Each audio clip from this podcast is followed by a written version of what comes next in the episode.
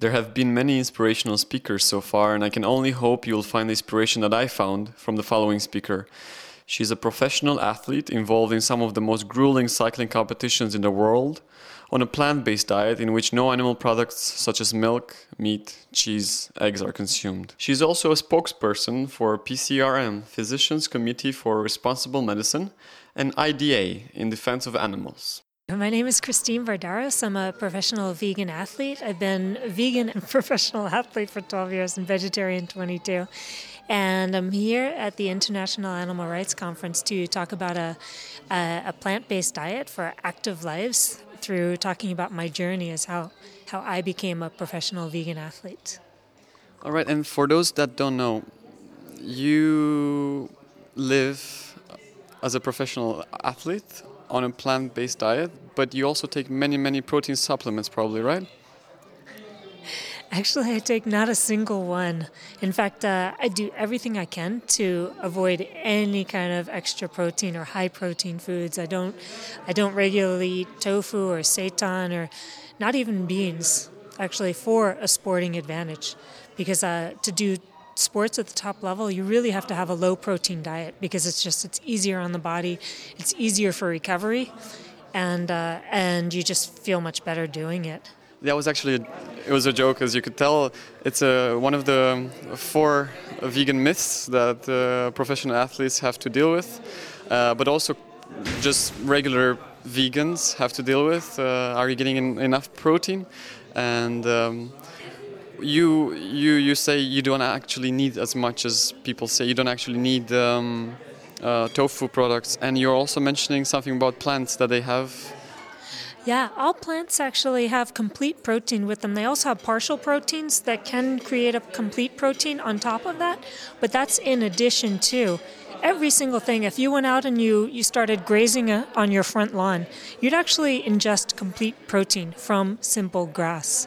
So I get protein in everything. In fact, uh, after all my research, I also have a, a science background, a science degree from Columbia University in New York. And from all the research that I've done over the years, I've never actually found one, one case of somebody with a with a protein deficiency in a developed country. You'd really have to go to a third world country where people are literally starving to death to find protein deficiency, but then again, they're deficient in everything. Could you maybe go into more detail about your your professional background, maybe your path from me eating meat, I guess, to become a, vegan? What made the change and yeah, how much time do you have? it's it was a it was a process that took uh, took a full twelve years. I first became vegetarian on a whim and and you know some random uh, concept of saving the saving the planet, saving the environment, and and and ending world hunger.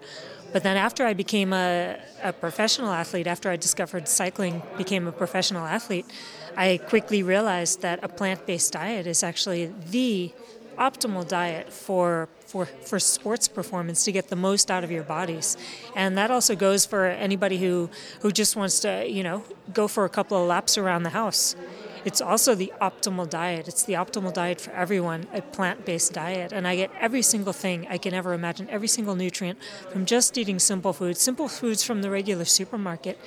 And that's something that a lot of people don't want to hear because they, they have this, this, uh, this notion that you need to replace the, the animals on your plate with some, you know, some funny foods or, or you know, fake, fake burgers and fake hot dogs and that's completely not necessary. In fact, you're doing more harm to your health. I have to be really, really diligent about what I put in my mouth. Every single thing that goes into my mouth is carefully calculated. And and that's that's just to be able to do top sports at the at the best level and actually win some of these races. And and for me to have analyzed my diet over years and years and got it down to a plant-based diet a simple, everyday plant based diet where you get just foods from your regular supermarket, that says a lot. It says that I don't need any of the extra, the frills, the tralalas, as they say in Belgium.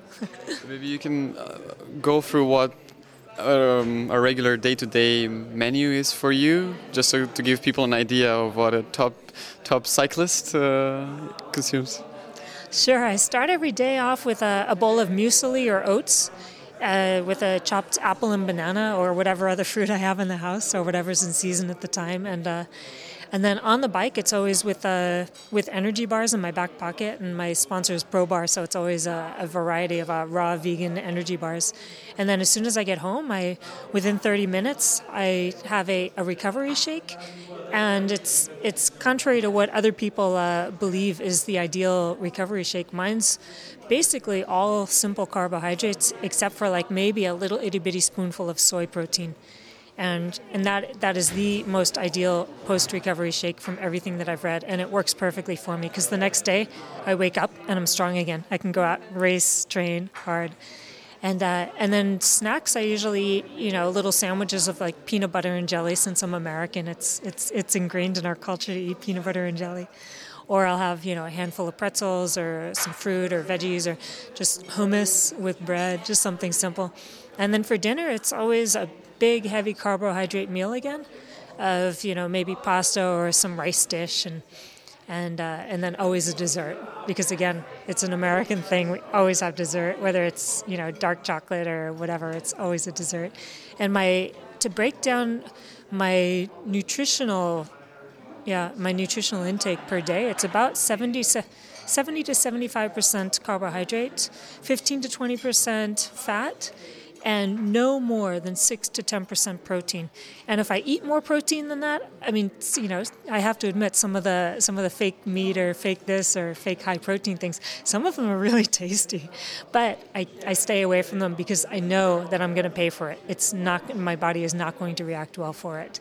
And if I want to continue to do sports at this at this level at my age at 43, I really have to be diligent about eating the right things. And you're mentioning you're also you're now you're still competing with people half your age. You're mentioning, and you're still winning competitions. Is that still? yeah, yeah. It's it's pretty uh, it's pretty interesting. You know, it's like uh, people say, ah, but I can eat anything and I can still do good in sports. I don't have to be so good. Yeah, well, when you have age on your side when you're under 30 years old, you can really abuse the hell out of your body, and you won't you won't see any drawback to it, and you won't think that diet actually has any influence on athletic performance. But it's if you want to continue, then what happens is eventually everything catches up to you. All of the the bad eating habits and the you know the, the things that abuse your body, the things that you do to your body, you it catches up to you and you pay for it dearly. So that's why at this age, I'm still able to come in front of girls who are half my age, and I'm still doing well. I'm still winning races. I'm still uh, still being named to the USA national team for, for World Cups and such. You were mentioning some of the bad habits that catch up with people later on.